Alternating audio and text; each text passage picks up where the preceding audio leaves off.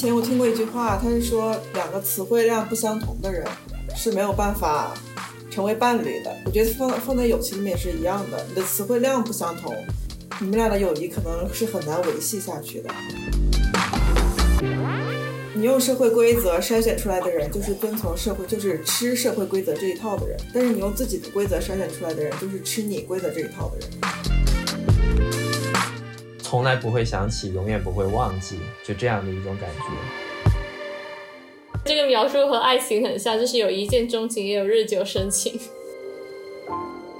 然后我后来就发现，这秒回事情本身，它可能并不直接的跟关系或者是。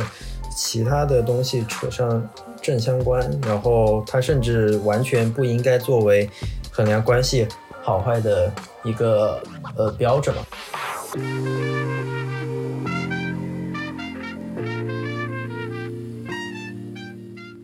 Hello，大家好，欢迎回到本初子午线，这是我们的第二期播客，我是社交恐怖分子三一。Hello，大家好，我是日常被动交友的阿玲。我是不想，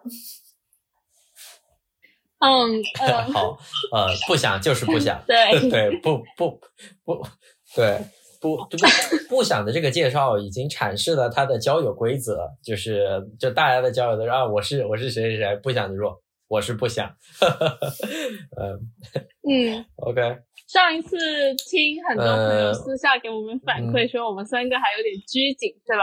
就是我觉得这一次应该比较自然一点，因为我们有两位主播终于见面了，就三一终于在爱丁堡见到了不想，对吧？嗯嗯，对对，非常的感动。首先，但是也没有见见几面。对，其实没有见到几面，不过还是挺好的，终于见到了两位主播，其中两位主播终于相见了。然后之前也收到很多 feedback 嘛，就是。呃，大家都会觉得，哦，我我有个朋友是说，他觉得上一期播客很像我们在开讲座，就是有三个三个助教在开讲座，然后我是承认的，可能确实没有那么自然，我们尽力变得更加自然一些，好吗？所以，所以你们你们见面然后一起吃饭，你们有聊什么有趣的话题吗？啊。说到有趣的话题的话，首先我觉得是吃辣吧，就是我我一直标榜我是一个很能吃辣的人嘛，哎，不想你呃不是不想，已经已经有人开始笑了，然后就是然后我而且我不想之前是跟我说过他是哪里人的，然后我给忘掉了，我就去嘛，不想就给我做东西吃，然后有一点点被辣到，你要不要补充一些细节？他不是一点点被辣到，他他已经辣到就是。就是蹦起来，在在在我的客厅四处走路，然后不光是吃辣这个事情，每次一跟他吃饭，啊，他吃完他吃之前是一个正常人，吃完以后就变成一个残疾人。为什么？为什么？就有什么开关触动了他变成残疾人吗？嗯，因为他说他无法浪费粮食，所以就一直在那吃，然后吃到非常的撑，走路就是一瘸一拐。是的，是的，这个没办法，这就是没有办法，没有办法瘦下来的原因。就是我是真的会觉得剩肉这件事情很是很可恶的，就是很不能接受的，就我很受受不了，就是受荤菜，我也不知道为什么。然后就当时好像多点了一些东西，因为一般情况下我其实吃一碗面就够了。那天相当于每个人我们两人各点了一份主食，然后还点了两三个菜，然后吃到后面就吃不动了，但是我还一直在吃，然后就。然后就吃瘸了，进去之前不瘸，吃完就瘸了。嗯，然后他来的那几天，就是天气都非常的好，然后我们还看到了樱花什么的，就是他来的时机非常的妙。对，非常的不错，给大家推荐一下爱丁堡的叫 Meadows 是吧？是一个我觉得非常不错的一个一个对一个社区吧。然后就是还有有趣话题的话，我们还聊了就跟朋友相关的。当然，其实刚开始的时候，大家都是会先吐槽的嘛，我们就花了很多时间去吐槽大家的奇葩朋友。然后当时还有另外一个另外一个同学在，是不想的学姐嘛，我们就三个人，然后就互相吐槽自己奇葩的交友经历。就这个，大家往往会会有共鸣嘛，然后聊的就很快乐，对吧？我还好，我不是很喜欢吐槽朋友，我那天没有说太多，主要是你们两个在说，我是做一个聆聆听者。啊啊，是的，是的。吐槽的话，嗯，是我发现不想确实对，然后当时就好像还聊挺多的，所以呢，也就决定这一期我们想聊一聊朋友，对，嗯，聊一下朋友。所以，所以你们对朋友是怎么定义的呢？对朋友是怎么定义的？我之前有看一个我自己，呃。非常欣赏的 UP 主，他翻译的一期节目，嗯，就是那那期节目就大概的意思就是说，OK，你怎么知道那个人是你的朋友？然后那个教授给出的他自己的建议是，就第一，就当然是你能够分享坏消息的人，然后更加奇怪的是，他认为真正的好朋友是能够分享好消息的人，就是能够真诚的以你的立场希望你变成一个更好的人的这样的一种人，至即使你们。都站在同一同一个赛道上，站在同一个价值体系里面。即使当他发现，呃，你比他做得更好，甚至是呃正在超过他的时候，他都能够真心的为你感到高兴的这样的朋友，他认为这样才能够哦是更健康的友谊。这个其实是我之前并没有想到的。然后我自己的话，我会觉得。他对我还蛮有益处的，因为我之前一直会觉得那朋友他，呃，更加更加遵照直觉的，就是他能够在困难中帮助你的人嘛，就从某某种意义上是能把你给扶出，帮助你走出困难的人。然后他这个 insight 也还给了我蛮多启发的。对，嗯。那不想呢？阿林先说，我先说，你先说吧。我我的可能比较简单，我的是可以一对一一起吃饭的人。嗯。呃。我对于我来说，天呐，没事，bonus，没事，彩蛋，把这个放进去就行。就就我我感觉，呃，吃饭是一件很比较私密的事情嘛。就两个人能在一起吃饭，就说明两个人肯定是有话而聊，不会就是说你吃到一半，然后就大家默默的吃饭，默默的玩手机。然后我其实是有一点。不知道怎么和很多人同时相处的人，就虽然我在在外面也有一段时间，但是我从来没有去过 party，然后我也很少跟超过一个人以上的人出去旅游，就更多是一对一的，所以能让我在一对一的环境下相处的比较自自然舒适的人，就是我的朋友，我会这么觉得，嗯。嗯。嗯。嗯，然后我的话，我其实一直都就是对定义这件事情一直都很纠结，不光是朋友，还有各种各种大家平常都会用的那种词定义，我都很纠结。然后后来我在，尤其是涉及情感问题，嗯，然后后来我发现，嗯哼，我发现了一个方法，就是我是一个非常心口心口一致的人，我如果跟别人说，就是。尤其是在对家人的时候，如果跟跟家里人说，就是在描述一个事件或者是提到这个人的时候，我会我说他是我的朋友，那他就是我的朋友。如果这个人不是我的朋友，我会用比如说他是我的同学，他是我在哪哪哪认识的，因为某个事情认识的，就会把我们俩认识的那个契机说出来。就是这两个区别，我觉得是应该是我区分朋友的一个方式。就是我如果他，我如果不认为他是我的朋友。那我基本上就是不会对他的描述，就是直接就是一个朋友，嗯，就是很多定语修饰。但是平常就是跟同学或者是就是不是跟最亲密的人交往的时候，大家为了就是提高语言效率嘛，可能会直接用朋友代替。但是我心里是有一点点，对，是有一点点不认可的。但是我只是会因为社交社交问题，就直接那样比较方便。嗯。呃，只是方便吗？还是说你可能会，呃，在我的理解，我第一反应就是这样说出来更加的更更加 nice 嘛，就就就就更啊，我不在意 nice 这件事情。还是说确实，呃，那为为什么不说朋友会更加不方便呢？我说朋友会变得更加方便吗？就解释起来，别人更容易听懂。不是因为我刚刚不是说我会，就如果不是我认为朋友的人，我会加很多定语修饰嘛？就是我们会，我我会描述这个是我因为什么什么事情认识的。但是因为跟家里人说的话，他们就会知道那个事情是个什么事情。如果跟别跟不是很熟悉的人说的话，你可能还要去解释这个事情，就是它是涉及到一一一点背景前前情的。如果是同学认识的话，那就会说同学；但是如果是事情认识的话，那就那就直接就是就说用朋友代替比较快嘛。我有时候也蛮纠结这个定语的，就是我到底就比如我昨天跟啊同班同本科的同班同学出去，然后我到底该跟别人描述他是我的同学还是他是我的朋友呢？对我我现在的经验就是。只要你犹豫了，那就说明他距离朋友还还有一定的距离。那那这期不能让他听到。但但但但是但是他就是我们是有比较深入的交流的对话的人，我我觉得他是我的朋友。但是我为什么会纠结这个？就是呃，就是比如为什么你会凭空出来一个朋友？就如果我直接跟别人说啊，他是我的朋友，然后别人是会不会下一步就问你啊，你这个朋友是什么认识的？那是不是我直接说？这是我的同班同学，然后他们立刻就懂了。哦，这是你本科的同班同学，所以你们呃一起读完了本科，然后现在又一起在荷兰留学，所以关系比较好。那大概他也是你的朋友。啊，对，所以我刚刚说的那个最好区别他的语境是跟自己最亲密的人嘛。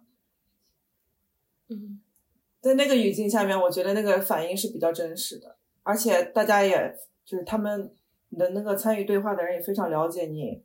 你发生的事情，就是你的那些经历，就不用不用考虑一些社交上面的问题。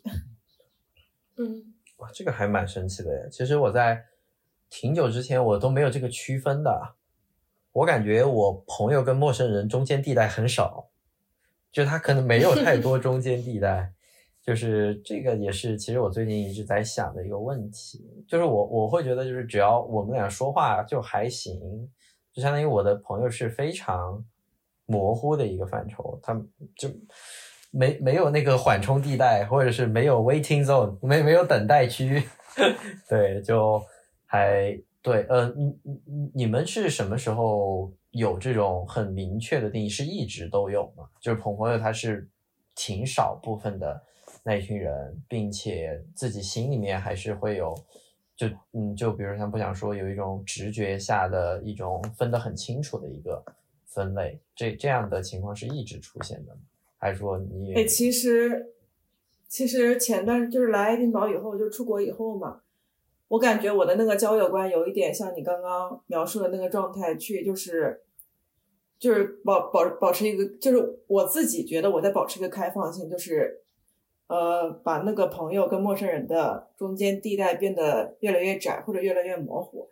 但是后来我发现，嗯。确实，我的开放性确实是提高了，但是，嗯，那些就是认识的那些人也还是不能算是朋友。就是提高开放性跟定义朋友似乎还是两件事情。嗯，是的。所以最近我的朋友朋友的定义可能又会变窄了。对，这个是我最近一直思考以后得出来的朋友的定义的最新解释。嗯，我一直在。一直在进化是吧？他这个一直在，对我一直在找一个判断标准嘛。确实，我觉得嗯需要判断一下。我感觉我对朋友的定就是朋友情还是比较混沌的。就我其实还不是很太很会处理人际关系嘛，所以我就用了一个最简单的法则，就是对我好的人，我也会对他好，然后我会记得别人对我的好。但是对我不好的人，我也会对他不好。我觉得这样会让我处理人际关系上面会比较轻松一点。嗯，对，就是你的这套算法是很是很简洁的嘛，而且自己不需要经过太多的，就是太多的考量，对吧？它就是及时响应的，就是表，就就就就别人的好与不好的输入，然后你会以自己判断了之后，然后以你好与不好。哦的定义的那种感觉，然后给输出回给他们，就会感觉就是的，就挺确定的那种，对。哎，我感觉这套算法很多人都会用。啊，对，对，我是我之前也也这样吧，包括现在可能也是，呃，现在稍微有点改变，就是我刚才想说的，就是我我觉得可能跟人生它的阶段性也有关系，就比如说我们的呃学业、生活、事业或者是感情，它有变化的时候，就比如说当我们人生遇到低谷的时候，就我比如以后结婚生子，那遇到一些困难，就是在那种很难的一段时间里面。对吧？就比如说压力啊，各方面。然后我可能最重要的那群朋友，就从呃，比如说之前的能跟我分享快乐的人，变成了能帮我一起共情一些呃担忧或者是压力，或者甚至是能帮助我的一些人。就我会觉得他的这个变化，呃，嗯，不会是到某一个阶段它就形成了，它会随着你自己人生的境况，也就一直在做更新吧，就一直是在流动嘛。嗯，这是我自己的理解。那我感觉你其实不是对朋友的怎么啊，就是朋友分类某个人是朋友有了改变，而是你对朋友有了一个分级，就是有一些朋友是能和你一起经受苦难的，那那这这个朋友可能在你心中的级别会更高一点。对，可以这么说。你你们会有这样的？呃，我我一直以为所有人都会。有这样的，就就嗯，他这个分级肯定不是很明明确的划分嘛。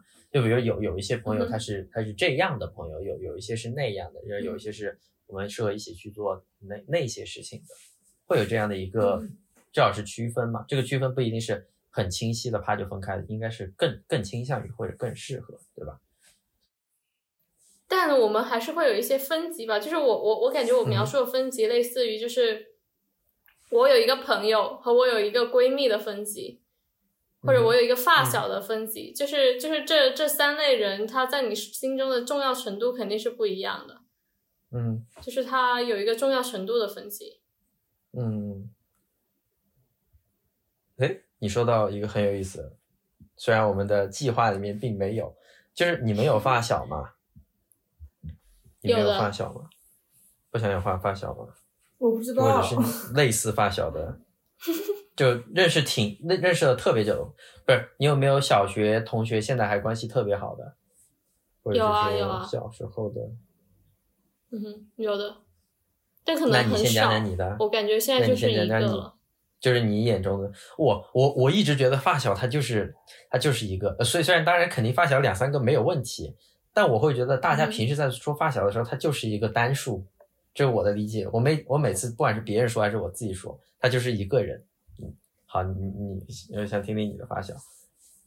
呃，我感觉就是发小和闺蜜是不一样的。发小可能我们很久会不会联系，但是如果我们俩都回到我们从小生活的那个家乡那个地方，那我们就会重新进行联系。可能我们日常不说话，但是我们一定有话可说。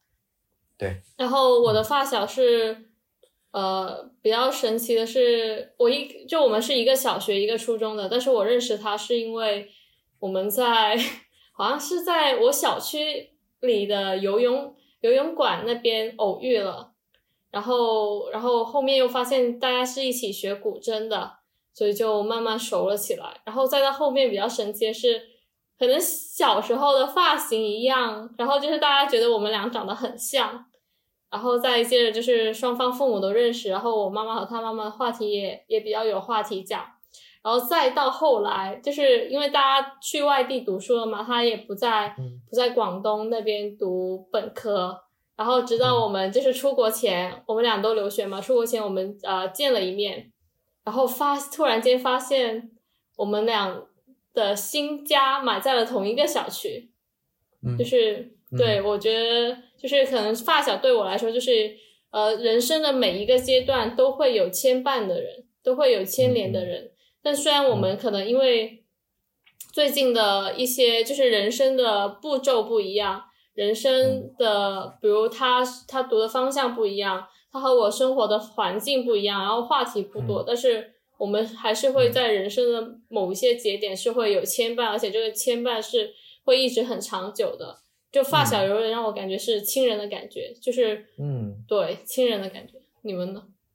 对，就会你会觉得他就会在不同阶段互相支持嘛？就算已经有着完全不一样的人生境遇，而且甚至有很多观点其实不一样的，就是是两个非常不一样的人，嗯，对，但是还是会有精神上的支持这样的感觉，对吧？还是会有依靠的感觉。我想的，你不想把手蒙住了自己的脸，你 怎么看着那么迷惑？对你在你在定义是吗？你在检索？不是，我其实很不喜欢把朋友分级，哦，就是为什么？而且我也不会这件事情，就是我我的不会不是说我不选择做这件事情，是我我不知道怎么做，我不知道我不知道什么叫把朋友分级，嗯，嗯，我觉得要重新说一下，分级它是有层级的，其实并不是分级，就是分类别吧。我认为这两个还是有区别的哈，分类跟分级还是有区别的，因为级别有上下之分。就比如说我并并并不一定陪我打篮球的朋友就比我一起打羽毛球的朋友就就怎么样，或者或者另外的就是哪个朋友就更高或者更低，但是我觉得他们还是不同的。就我还是会分的，但是是对我来说它是类别，当然就是相当于你你你就只只存在就朋友，他就是就朋友，就就就他他的定义就是很明确的，是吧？就是我听过很多人跟我讲，包括我感感觉刚刚阿林讲的也是那个意思，就是他是他的朋友是有圈层的，第一层、第二层、第万第第三层，然后这个就是他是有一个越来越近的一个关系的，他其实就是朋友的分量在你心里的一个。对，嗯我觉得阿林也是这个意思，而不是你刚刚说的分类，嗯它是分级跟分类是不一样的嘛。嗯然后嗯对，确实我也我也很多人都是这样分级的。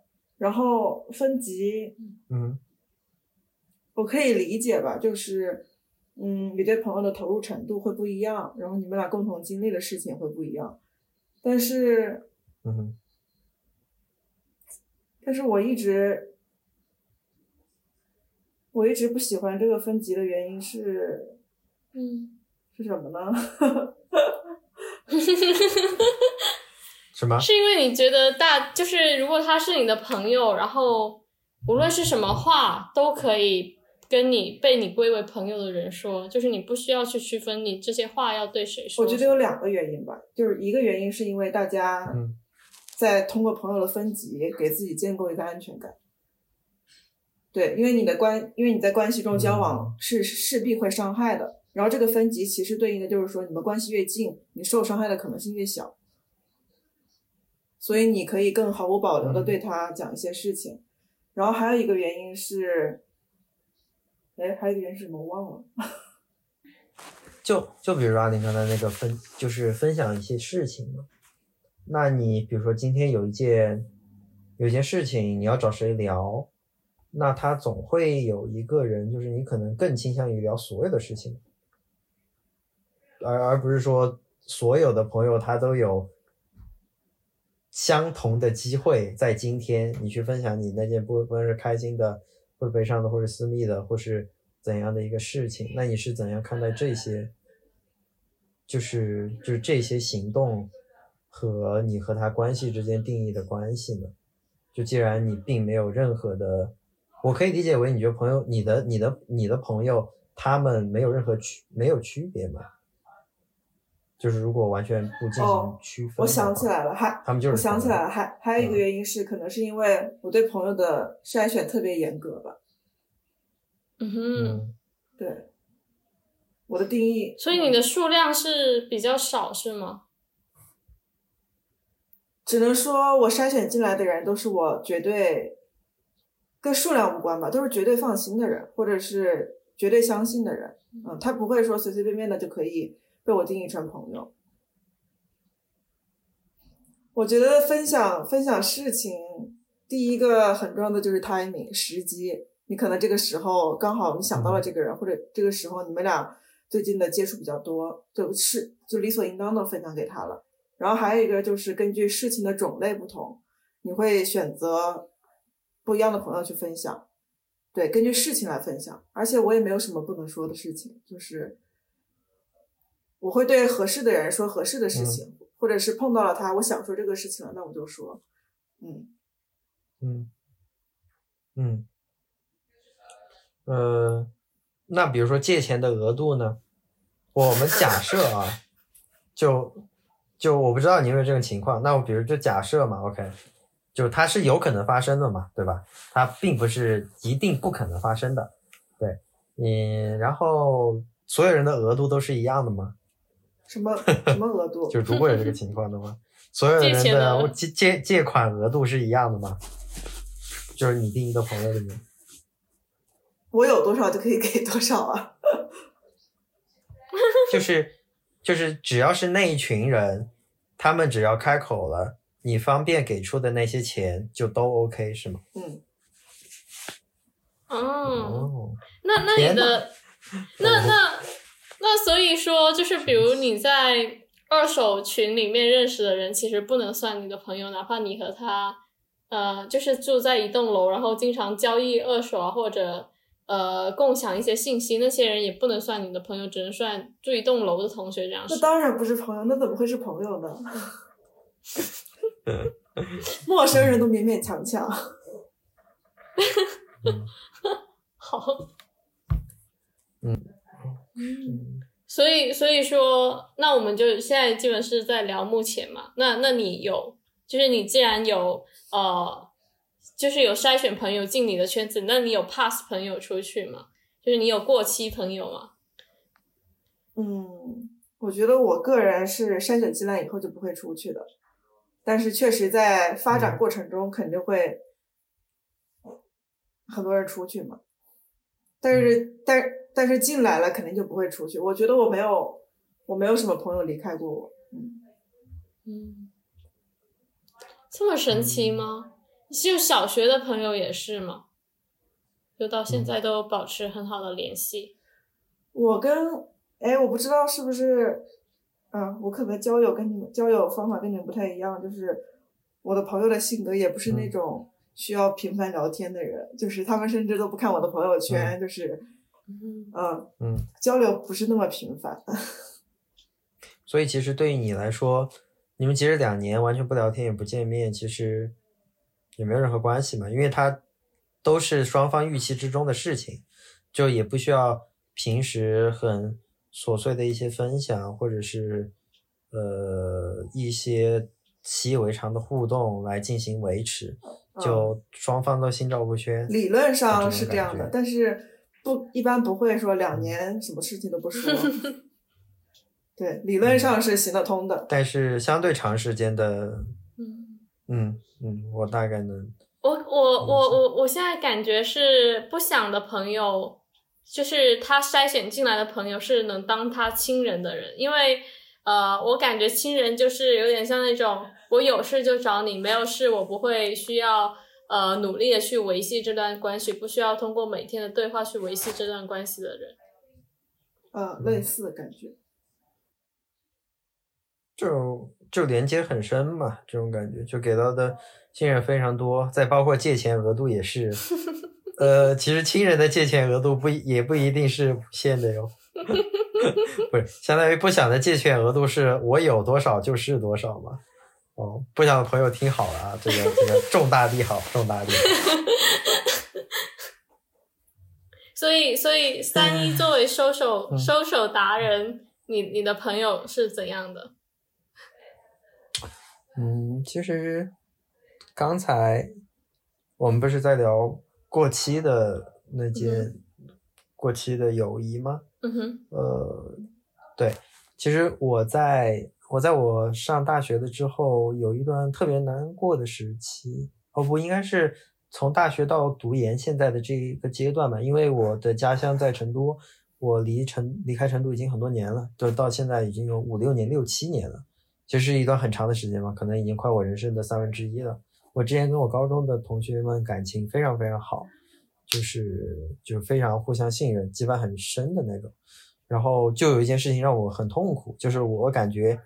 我正在跟他们渐渐远离，就我最开始是对这件事情是很难过的，就当我发现我们出去的时候没有那么多共同的话题了，以及就是主观的感觉，呃，就是感情没有那么好了。嗯对，就这个这个这个这个情况，你你们会有这样的感知吗？其实其实是不太会有这样的困扰，是吧？就我不知道怎么去定义这样的关系。就当时，我我我肯定是有这样的感知的，但是我觉得这是一嗯件很正常的事，就是你的人生嗯就是进入了不同的轨道。没有，因为哦，我我我记得那一张梗图，就是地铁上，然后那个那个标志向前看，嗯，对我觉得是就是很正常的事情吧。嗯，对，就是那那个写的是，请呃不要在此停留，请向前看，对对对对吧？对，请向前走，请往前走。是，那不想呢？你哦，不想肯定不想是不想你知道我们在说什么吗？我知道，对，但是我在想，就是啊我感觉我刚刚定义的那个朋友，可能是，可能对于你们来说是非常内圈的一个朋友，然后你们刚刚说就是逐渐会离开的朋友，可能是稍微外圈，就是在你们定义里面是稍微外圈一点的，所以嗯我们可能把这个给对上，然后 嗯，是的，是的，就是，然后后面我其实也渐渐释怀了嘛。我我我后面会觉得自己还蛮贪心的，就因为很简单，就是我我就想把所有人都一直留在身旁的。就这件事情，它既客观上不可能，主观上对我也很消耗，因为它就是理论上它就是不可能的事情。就是当你已经不在他们身边了，并且平时因因为不是每个人都是发小，对吧？嗯哼，也不是每一个人，嗯，的朋友都以不想的规呃不想的那个呃筛选的条件去筛选的，所以就以我的规则筛选出来的人还是有很多，他可能达不到那么那么亲密的关系，那么时间、距离、话题，甚至专业、爱好等等都会冲淡以前所经历的东西，然后这些经历的东西本身，它是能够维持友谊，甚至维持话题，对吧？维持，呃，至少是喝酒的时候、吃菜的时候快乐的瞬间的东西。当这些东西失去了的时候，我因为比较敏感，我就会有很强的这种感知，然后我后面就就也释然了，就就它它就是一个客观的规律，对，它就是单纯的就是淡了。就就很简单，就是淡了淡了。然后我后面有找一个，就是呃，我觉得我正在面面慢慢变淡的朋友，就是他其实还挺宽慰我的。他所宽慰我的方式，他就是说，因为确实没有就没有共同经历的那些事情，呃，失去了那些事情之后，大家就势必是会变得更淡一些。但是他所宽慰到我的点，就是当我比如说我回到成都以后。但慢慢重新建立起这个联系本身，所以我一开始我的定义其实是我是不看事情的，就我以为我把人给认准了之后，那就比如说就一二三四五六七，那对吧？那那我因为我在不同的情况下，我一直都在交朋友，那这个圈子会越来越多。但是后面我就发现他就是对他他这个圈子是挤不下这么多人的，对，就总之我现在是比。当时要不那么困惑一些。我现在面临的一个问题就是，就是因为你人生发展阶段不一样嘛，跟跟那个三一说的稍微有点不一样。就是我觉得大家，反正我个人性格是会变的，包括很多一些很内核的东西，就是作为人的一部分，它会变。然后当你变了以后，再去跟原来的那些朋友相处的时候，他们其实没有经历你这个变化。他们就是你一旦跟跟那些曾经的朋友相处，那个性格又会变回去，你们的交往模式又是回到原来的那种交交往模式，我就很很跳跃，很其实是有一点难受的感觉。他们没有，你没有办法以一种全新的姿态跟他们进行一个新的一个交互方式。是因为缺少经历，所以没有办法达到共情。不知道，嗯，还有一个感觉就是，就对于我来说，大家的相处模式肯定都是留在当时的那个阶段嘛。就有一个比较有意思的就是说，我我我就现在会觉得我的相处模式跟我的高中同学还停留在高中的时候，就这对我来说是一件很有意思的事情。就我们会很幼稚，就会真的很幼稚。就就就跟高中生一样，甚至甚至高中生过誉了，就跟小学生一样，就是打打闹闹的。我们都二十四五岁的人了，打打闹闹的，然后开一些很很很低质的呃玩笑跟游戏。就我会觉得，就大家嗯，就是互相开的那些玩笑都停留在了那个时期。对于我来说，是一个还蛮好的事情，它不会让我。它不会让我觉得就是说，OK，我们一直停留在那里，也也有可能是我们就这个频率不高。就比如我们一两年，呃，我回家一次才才感受它，它会让我觉得 OK，就是一切还是没有变。这种感觉对我来说是蛮重要的，因为它就像我跟我发小一样的感觉，就是像我刚才说的，因为我的发小他现在在当兵，呃，其实他跟我的成长路径非常的不一样，呃，对我们是。挺不一样的人，但是我们就有一个共识，我们的共识就是我们是互相的发小，是像接近亲人一样的存在。就即使他肯定是不会听我这个播客的，因为我足够了解他，就是他打死都不会听。我觉得我发给他，我告诉他你你你给我听，然后他肯定哦好好好好好，然后然后就然后肯肯定是没耐心听完的。但是这些都没有关系，对我的意思就是说我们如此不一样，甚至有很多。事情有很多的看法，甚至是会像对立面，但是我们就把对方对，就像阿嗯嗯阿林说的，叫当亲人。他当时为了跟我多一起玩，他是故意把他们家安在我家旁边，就我们买的是同样一个小区，我们走路在小学的时候只只用走十分钟。然后刚才阿林还提到，就是这跟妈妈妈妈的关系很有关系，因为是呃，我们小时候基本上都是母亲育儿嘛，就是育儿是由母亲掌管的。如果两个妈妈聊得来，就很有可能，对吧？妈妈去逛街，我们就有可能玩；妈妈给给我们报同样的补习班，或者是他的妈妈报那个补习班，告诉我的妈妈，所以我也去那个补习班，所以我们会一起上下补习班，所以我们有更多的时间在一起。就总之是有很多的这样的机缘巧合。我每次跟他见面，我就会发现，我们就开挺同样的玩笑，我们的话题也留在挺久以前。当然也会聊一些新的东西，但这这个东西是会给我一些温暖和确定感的。他会觉得 OK，那不管怎么样，他都一直还在。冯冯之前有说过一句话，就是呃，从来不会想起，永远不会忘记，就这样的一种感觉。我平时从来不会想起他，不会跟他聊天。就就就不会想起他，就就但是，但是他一旦一旦到了，那我就觉得 OK，那还是像以前一样。对，我可以理解相处模式是一般来讲是不会变化的嘛，因为那个基本上已经成型了。但是你不觉得遗憾吗？就是，嗯，你会觉得那个全新的自己没有办法跟他分享，没有办法在他面前展现，你们你们俩的交往模式没有办法共同成长。就是曾经的交往模式肯定是肯定是让你觉得愉快的，不然它也不会形成。但是我还是会觉得有点遗憾。我不知道可，哎，我问一个问题，你们会你们会想回到过去吗？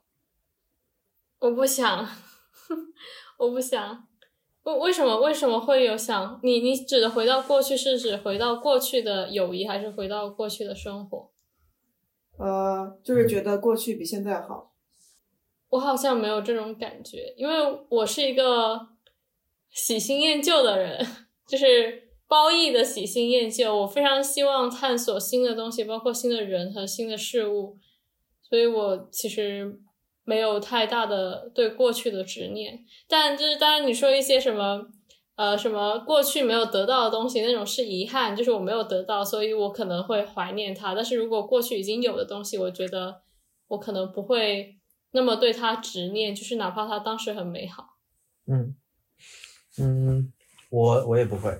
我其实之前挺经常想这个问题，当然这个问题更宽泛嘛。我之前想的问题就就这很简单，你想不想回到过去？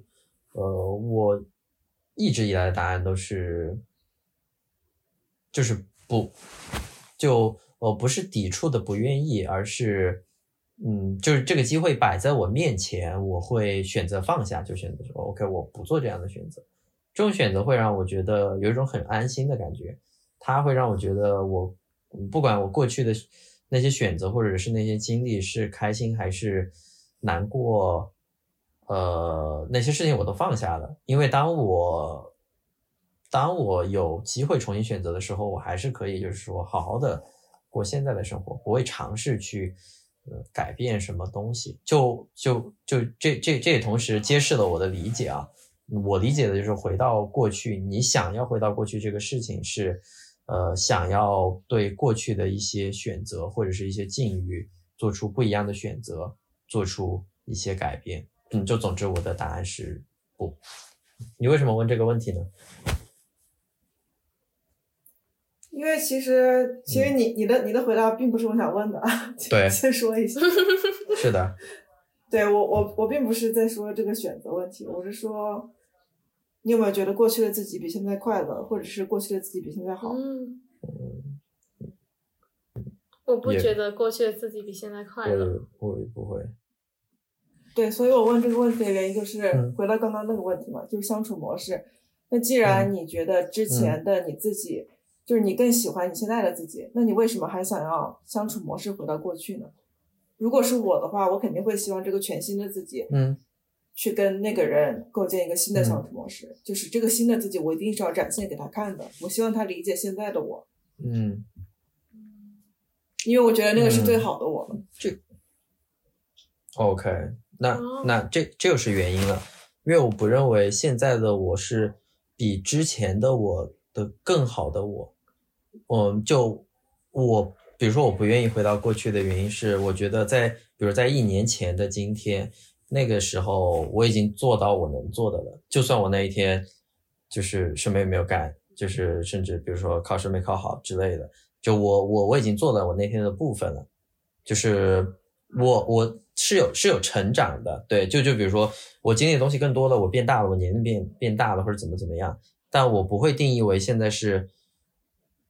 他他他是更成熟的，但是不是更好的，我不太会去这样去定义。所以说我在他们面前，我也不会觉得就是就就是阶段性的东西。就我我我会觉得，就是我随着年龄的增加，我的所有的东西，它能积累的东西在积累，它是一个它是一个客观上面的，就是在我预料之中的事情。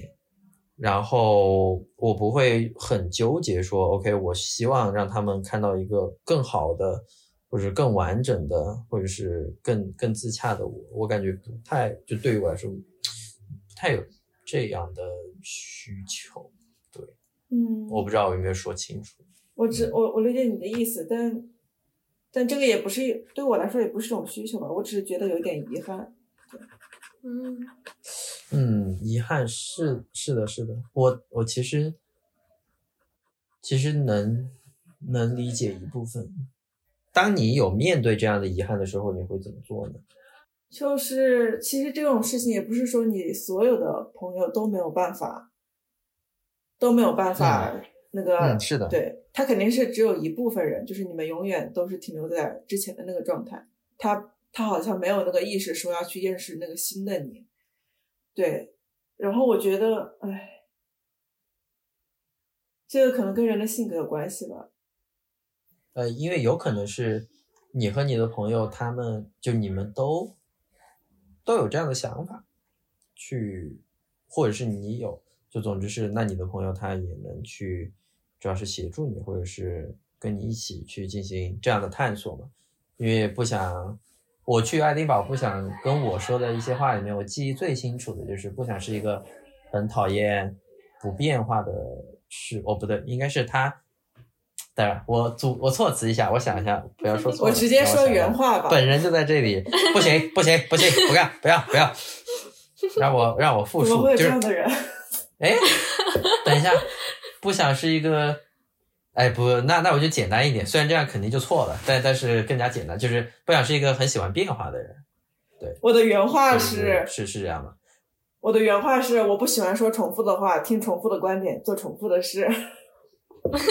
不不不，我知道这，你你有那个肯定语态的，你绝对说的，你这个是否定语态，你你不爱说重复的话，这个我记得。虽然你刚才那个三三句我记不得，但这句我是记得。你你有说就是你对，你是想要去发生，就就是希望是有变化的嘛，对吧？是是这样的吧？还是你只是只说了只说了你不喜欢不变？哎，不记得了，算了，不重要。不，我的我的点就是因为你你很你很重视这件事情嘛，所以就我们刚才因为有有跟也其实就说了变化跟不变嘛，就比如说我又突然想到了我跟发小的相处模式，就是说实话就已经决定了，因为我们之后就都很忙，就我们不太可能会，就比如说每一个月都有一两次出去喝酒或者是打牌的这种时候，他是。不太存在的，就可能就是一年就待个那么两天，那两天时间我们可能就花很多时间 喝酒，就是在在这种时候，呃，对我我我我是会认为就是当下的我我会毫无保留的展示跟他，但是呢，呃，我就不会再去做更多的努力。和尝试就是去非常快速的更新迭代，就比如说我这一年来的各种各样的观点，而就只是说还是像往常的相处模式一样。对，就对对对，大概是阿阿林呢，就是你对于这种，就比如说你跟发小，就嗯，你们一般多久见一次面啊？会见面吗？不算疫情的话。哎，等一下，我再我再接着那个话题说一下。哦，好的。就是嗯。之前我听过一句话，他是说两个词汇量不相同的人是没有是没有办法成为伴侣的。我觉得放放在友情里面是一样的，你的词汇量不相同，嗯，你们俩的友谊可能是很难维系下去的。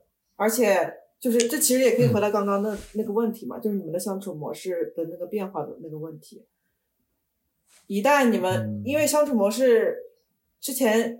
形成相处模式意味着你们之前的词汇量至少在那个时候肯定是相似的，这样你们才可以很好的对话，很好的形成友谊。但是你的发展阶段不一样了以后，境遇不一样了以后，你的词汇量不相同，那你们的 友谊要怎么发展呢？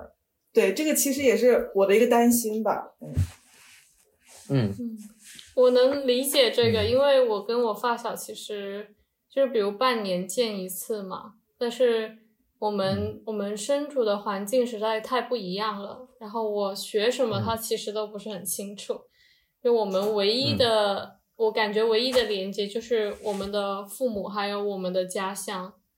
然后，但是但是我觉得这也没有问题，因为因为他不清楚，然后他也不太记得，所以每次见他都要解释一次，给他说我学什么，然后他可能会提出很多的问题。呃，然后我会解释给他听嘛，然后我也会提出对他问题，所以就是对于伴侣这个，不是之前也就是也有一句比较二次元的话，叫做呃，新鲜感是和旧的人做做新的事情嘛。那如果他既然不知道不了解，那我就可以解释给他听。嗯，呃，就其实刚才那个观点我不太认同，哎。就我其实，呃，我理解的就是说，就词汇量相同，它肯定是，呃，就是说两个人在很多事情上，他认知或者是思考的深度，或者等等，或或或者是表达的丰富度的，是这个意思吗？就你怎么理解词汇量相同？这个怎么定义啊？就是就是刚才那句话，就具体的语境下，词汇量相同的人无法成为。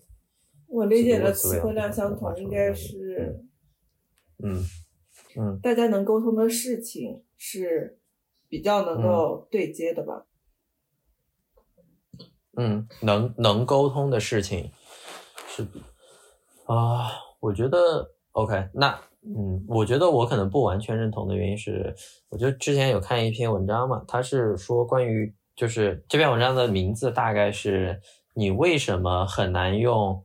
Tinder 或者是交友软件这些来找到自己的真爱，呃，然后因为刚才你那个也是在说情侣嘛，在说两性关系嘛，那个文章大概的观点就是说，因为他们都在想用算法算出最跟你最匹配的那个人，而且经常他是想算出跟你尽可能相同的那个人，但是他那个是有，就比如说是有一些研究表明，就是 OK，那并不一定是两个人要相同才能去，呃，才有可能能够有很好的两性关系或者是感情。就在我平日的观察里面，我有时候会发现有很多，就是，就甚至就比如说两个人的有很多很多，就是看似很不同的地方，就甚至是两个人有完全不一样的职业，有不太一样的呃爱好，但是这也就是保持两个人新鲜感的。一些前提，我不知道这个是不是。那个我打断一下，其实就是你刚刚说的词汇量，就是你你说的这个是你说的是两个人要完全相同，词汇量不是这个意思，因为语言其实是理解力嘛，就是你们两个人的理解力是要是要相似的。你说的话我能理解，我说的话你也能理解，但是我们俩可以说完全不一样的观点，完全不一样的话，就是理解力跟事情的观点是两件事情。是，嗯，是是理解力是。但是，但是如果这样拆分的话，可能会有一些太太细微了。就我我举个例子啊，虽然这样可能有点钻啊，如果太 钻了，可以不录进去。就就这这个就相当于说，OK，我两个人说话，就就相当于说互相理解的两个人能成为朋友，不互相理解，就就是他他是一定的。就是我觉得这这这个话它本身没有太，对吗？就就是 OK，我我们两个人说话。我们有理解对方，就你能共情我，我不能共情你，那这样势必就不能成朋友。所以我会觉得，就是词汇量相同，它的它可能是要更加宽泛的。就如如果是如果是只偏向于理解力，就 OK。我们有一样的共情能力，我们有哦相似的呃分析事物的能力，然后我们才更有可能能成为伴侣。这个我当然是非常。认同的，如当然，如果就是说，嗯，就是那个意思的话，我觉得是 OK 的。只是我在我这里，我会觉得说词汇量的话，它听上去跟理解力并不是完全对等的东西，那可能也就是表述的问题了。对，就是我其实是一个蛮被动交友的人嘛，就我的外国朋友很多都是他们主动来邀约我出去 hang out 啊什么的。但有时候我会蛮，就是可能对于国呃国内的朋友也都比较被动交友，就是有时候对我的问题就是我不知道怎么用怎样正确的方式回应他们。就虽然大家都说真诚就好，但是我我觉得我在交友方面还是蛮有困难的。就我不记得你你们一开始对我的印象是怎样，就是我感觉我在认识新的人的时候都很小心翼翼。就非常非常的有礼貌，然后但是我也觉得会非常非常的拘谨，这是我的一个问题。OK，哦，你你是想说你其实没那么有礼貌是吗？啊，不是，我没那么有礼貌，就是我好像在遵循遵循一些公式，比如比如啊，大家啊发那种可爱的表情包，然后显得比较热情一点。哦，然后那个句子结尾打波浪号。啊。就差不多这种嘛，但是，但是，但是我我能说，就是我我我我肯定想要表达善意，但是我我不太会正确的用用自己的方式表达我的真诚和善意，然后好像就是比较遵循一种，呃，我我我总结出来的社会规则，比如大家都很喜欢那种可爱的表情包这样子。嗯，对，我是不用社会规则的人。我觉得没有必要，嗯，而且我觉得你，但，嗯嗯嗯哼，你用社会规则筛选出来的人，就是遵从社会，就是吃社会规则这一套的人；但是你用自己的规则筛选出来的人，就是吃你规则这一套的人。就是你用什么样的规则去筛选，这个是个双向选择，你只能筛选出来认同那套规则的人，嗯。哦，对对，就是不想是那种，呃，就我感觉不想让我印象深刻的是。他有，他有，他经常会看我的文章，然后就是我我们还没有出国前，然后给我截那个图说啊，我看到泪流满面那种，就是我我会很，我会蛮蛮害羞的，因为我我感觉就是，因为我好像不 不太适应，就是我我就是不太知道大家的，就不太知道真诚是应该怎么去表达，然后就是看大家给我的例子，然后我去模仿去学习。就就我我不知道为什么会形成现在这种状态，就是我依旧是对呃友情的表达非常混沌的一 种状态。就是我记得你说的那个事情，那个事情是是真的被感触到了，所以才会去找你说，就是。嗯，也不是，我也不是经常说那种话的人了。就确实，我我我向大家保证，我，我在三十岁之之前应该听不到这这些话。嗯嗯，就就但是但是，如果和我就是成为很很熟的朋友，就比如像闺蜜啊什么之类的，就我我我回复消息是是会选择。异步回复的，就呃，就如果是刚认识的朋友，我可能是那种秒回，但是到后面，对 对，到后后面我就会变成异步回复了。我我也是，哎，不过我好像所有人都不是秒回。哎，说到秒回这个，之前有截取一段，啊，跟你发的。就这这个可能突然，因为也不是我写的，可能哎，总之我先念出来啊，是我在极客看到的。嗯，嗯当信息秒回被当成一种可贵的品质而大家赞扬的时候，实际上剥夺了一头鲸鱼深浅的自由，逼迫它每时每刻在水面表演给游客看。我不愿意苛求别人秒回我的信息，这不重要，大部分事情都是人为强加的意义。而屏幕和软件背后的人有千百转千回的真实生活和情绪，真的不需要描绘。绝大多数事情就像是小孩子的沙滩城堡，那一刻只因为我们脑海里面给出形式赋予的意义，其实过去了就过去了。不要让人成为事情的奴隶。呃，说实话，这个给我的感触还蛮深的，因为我之前我觉得跟我有没有安全感有关系。我之前就挺没有安全感的，就就我会想很多嘛。就我我是真的会觉得，就是就比如我回一条信息，我的就是他他他不回我嘛，不回我这边，就是如果他完全不回我，就比如我问了一个问题，他完全不回，呃，我是会想很多种可能性的，对对对，就是我我会往心里去，就我操，是不是有什么什么问题啊？我说错话了啊？最近怎么怎么着？然后以及平时我也会尽量的秒回别人，我也会希望别人秒回我。然后我后来就发现。这秒回事情本身，它可能并不直接的跟关系或者是其他的东西扯上正相关，然后它甚至完全不应该作为衡量关系好坏的一个呃标准嘛。当然我知道很多人肯很多人肯定是一开始就没有的嘛。我是说我自己之前是会倾向于有这样一个标准嘛，会觉得 OK 你很在意我，你就会秒回我消息。然后就总之有看到别人的这个感受之后，我也在慢慢的，呃，优化我自己就对于这件事情的判断，就甚至是优化我自己回信息的，就不会说刻意的不回或者怎么样，就是不会有那么急，对，就是会会给自己更多的空间吧。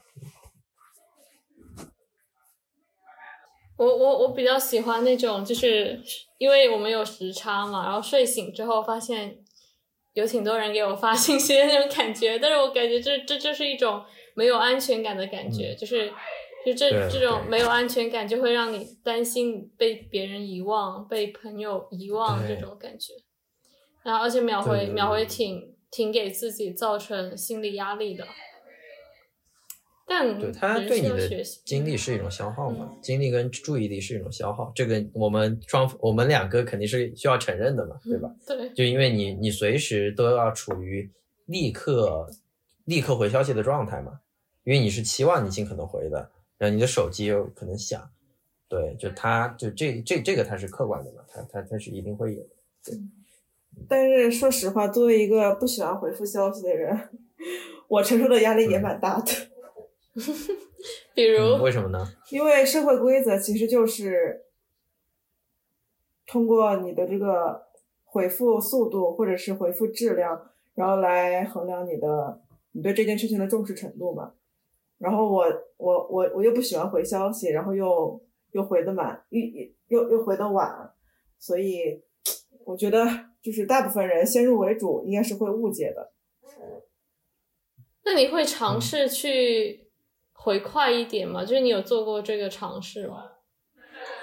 我我不做，我就是还是 不想不想的名字就是不想。就是你一旦做尝试，这个就是你就会一直尝试，我就会我就会用那套社会规则来要要求自己了。就是它这个尝试一旦开启，那就不是尝试了，那就是改变。对，大家不要忘了，我们还有一个有我找的一个 resource reference 来让我来先 Q 那个让我 reference，就 Q 一让我来 Q 一 Q，让我来念一念，就是因为我们既然其实一直说到了圈层嘛，就刚好，嗯，有一个英国的人类学家，他的名字叫做邓巴，其实包括产品经理圈子里面和互联网圈子是经常讲的，因为这个会跟社交的赛道会有关系嘛，嗯。就邓巴数。也称为一五零定律或者是一百五定律，我不知道它究竟怎么念啊，无所谓的。只能与某个人紧维持紧密关系人数的上限，通常人们认为，就一个人在同一时间，他能够跟一百五十个人维持着紧密的人际关系。那么呢，呃，他的这个书是在一九零零年代出版的，然后他就提出了邓巴数这样的一个概念。它的核心模块呢，聚焦在关于一个人可以维持多少的亲密友谊，人们用来评估一个人是否有潜力成为朋友的七个因素，以及一个熟人成为亲密朋友的平均时间的阐述。邓巴数与其说是一个绝对的数字门槛，不如说呢，它是一个同心圆，每个圆心代表不同程度的关系，然后同心圆越越中间就就越意味着呃越紧密的关系。就比如说你是那个圆心，离你越近的那个朋友就是呃越牢靠的朋友。然后我们之后呢也会把这个圆的这个图给放在放在我们的 show notes 里面，然后它是英文的，呃我会提供关于中文的一个翻译。那么在这些圆里面，呃我们就要求每个人列出他朋友圈子里面的每一个人。最后一次见到他们什么时间，以及他们在感情上面有多么的亲密。我们得到的结果呢，其实是人际关系被证明是高度结构化的，即人们不能平等的看待或接触他们社交网络中的每一个人。这些层次的出现，主要是因为我们用于社会互动的时间不是无限的。对，就每个人的时间它都是有限的，精力也是有限的。你必须决定如何去投入这些时间。牢记人际关系的强度以及我们付出多少时间和精力。直接相关，每个外层，嗯嗯，最内层的亲密关系呢，它是一点五个人，这个我也很奇怪，我不知道那个半个人是哪来的啊。然后接下来的五个人是你的肩膀，可以借给他哭诉的那种友谊啊。然后接下来的这些描述是我非常喜欢的，它摘自《大西洋月刊》的的一篇文章，嗯，就是这也是我摘录它的原因。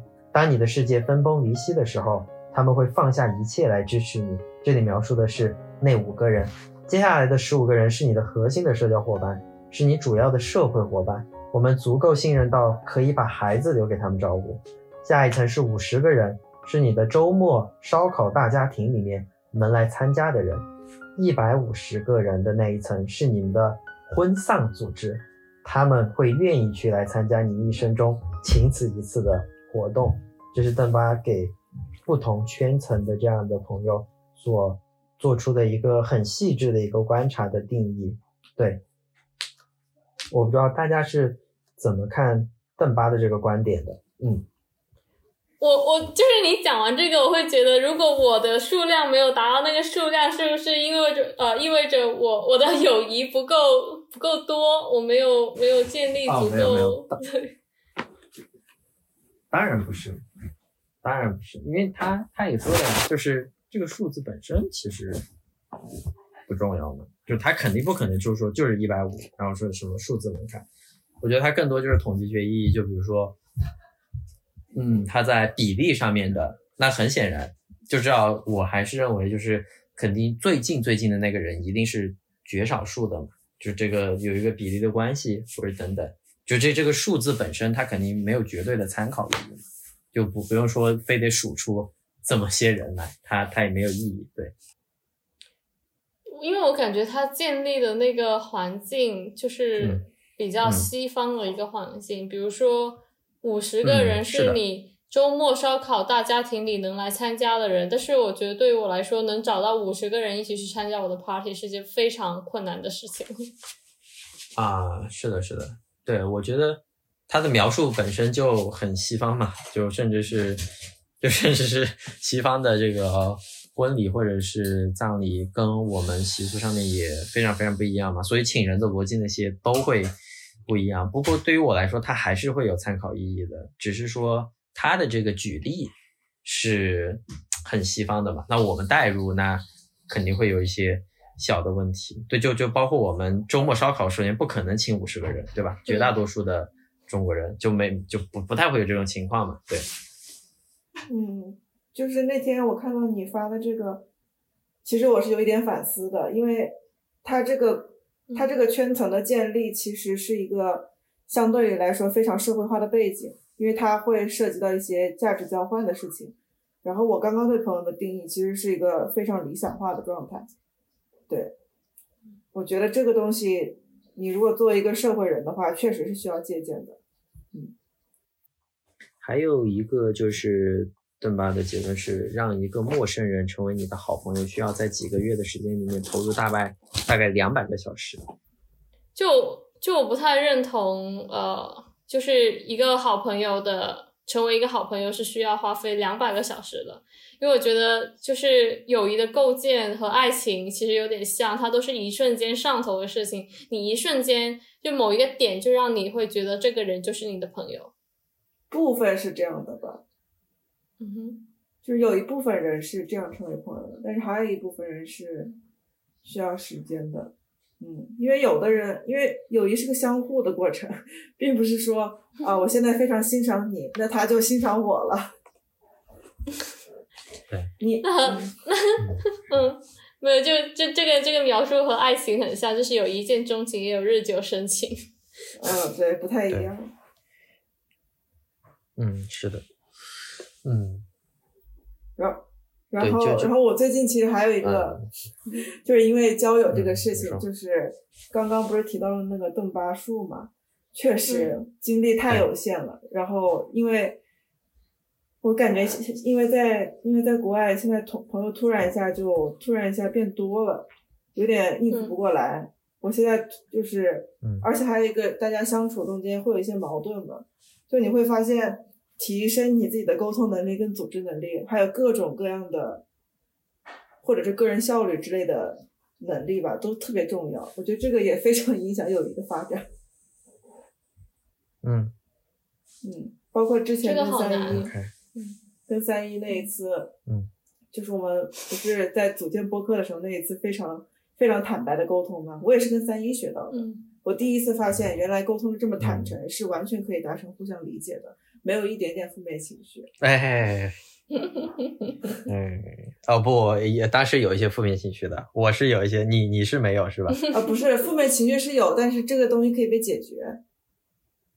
对，但是它的过程，对，就是它是由一定负面情绪引起的，但是它的过程中不是由负面情绪建立起来的，这个我是完全认同的，而且对，就是它是完全是在解决问题的，对，这这个是没有问题的，嗯，就是极度的坦诚真的是很重要，大家平常有一过就是交交友过程中，其实很多话都是说不出来的，而且都是你说你的，我说我的，大家没有形成一个同同样的视角或者是信息获取。